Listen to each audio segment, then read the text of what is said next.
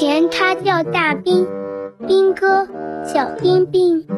现在有人叫他大老师，你们说他是不是老了？说老师，老师到，大老师来了。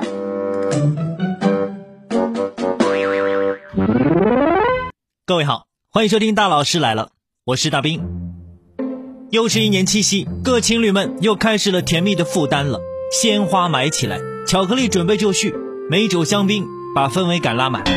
现在年轻人对仪式感的追求啊，让浪漫经济到点就按时起飞。那么单身的年轻人七夕怎么过呢？他们也计划好了，得过且过，一笑而过，擦肩而过。对爱情没兴趣，只想搞钱。的确是在这一天不过节的年轻人正在疯狂搞钱。各大社交媒体上面，有的年轻人呢出租自己，配合换情侣头像、换个性签名、提供连麦的哄睡服务等等。而有的年轻人在街头感受烟火气，用拍立得给情侣们拍照，赚一笔钱的同时还能够磕到真人 CP。有的年轻人呢当起了孤寡青蛙，在这一天给单身人士送去了孤寡祝福，一周就能够赚到本职工作一年的收入。我不知道各位这两天有没有被一只孤寡青蛙刷屏啊？我们是女朋友为你点的七夕青蛙，咕呱咕呱咕呱，咕呱咕呱咕呱，咕呱咕呱咕呱，咕呱咕呱咕呱，祝你七夕节咕呱！总之吧，这一群年轻人在搞钱的过程当中，要么收获及时的快乐，要么就是真正大赚了一笔。这样的一个节日，催生出情侣之间的浪漫经济，也诞生出了属于单身人士的搞钱狂欢。有一位计划在七夕出租自己的年轻人就说了，他的宗旨是什么？恋爱跟搞钱总得有一个，没有恋爱不能也没有搞钱啊。也不知道从什么时候开始，大概就是这一两年吧，这个恋爱综艺是铺天盖地，恋爱的相关话题频频登上热搜。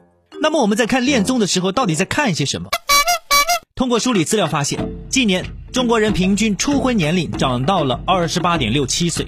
超过百分之三十的单身群体觉得缺少资金是单身的主要原因。我太难了。当代年轻人在择偶标准方面，单身男女表现出了一个共性，他们都会首先考虑对方的性格和人品，其次是三观和颜值，然后依次是兴趣爱好、生活能力、收入、居住的城市、品味、学历、工作、家庭背景、户口等等。自由恋爱的快时代。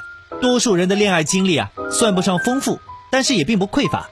有超过五成人经历过两到三次恋爱，百分之十的人母胎 solo，百分之十二点四五的人恋爱五次以上。超过半数人认为，二十五岁之前的恋爱是最令人难忘的。超过五成的人表示，现在的择偶标准会受到前任的影响。咦，在享受一个人独处的同时，更有。百分之九十五点三的年轻人希望展开一段甜甜的恋爱。原来各位还是向往爱情的。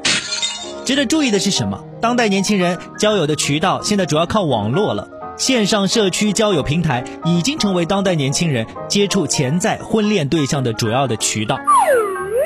其中超过三成的九零后跟九五后会通过陌生交友平台和兴趣社区平台找对象，而零零后对于兴趣交友偏好度明显是更高的。占比超过四成，大老师这边就不问各位都谈过几次这种私人的问题了，我只想问问各位，今天晚上有没有人一起吃饭？礼物有没有准备好？如果还不知道买什么礼物，可以推荐大家买一袋花椒，或者买一罐红豆，跟我们的老祖宗学习一下。关于如何表达爱情，含蓄的先人们已经为我们做了很好的示范了。植物经常被用作表达人精神世界的信物。除了耳熟能详的玫瑰，表达相思的红豆，咱们的古人呐，送花椒也是可以表达爱意的。表达完了爱意之后，还能用来炒菜，对不对？一举两得。那么各位，你觉得还有哪一些植物可以传达恋人的心意呢？可以来推荐一下。好了，第一个小时我们说到这儿，祝有情人终成眷属。我是大兵，稍后见。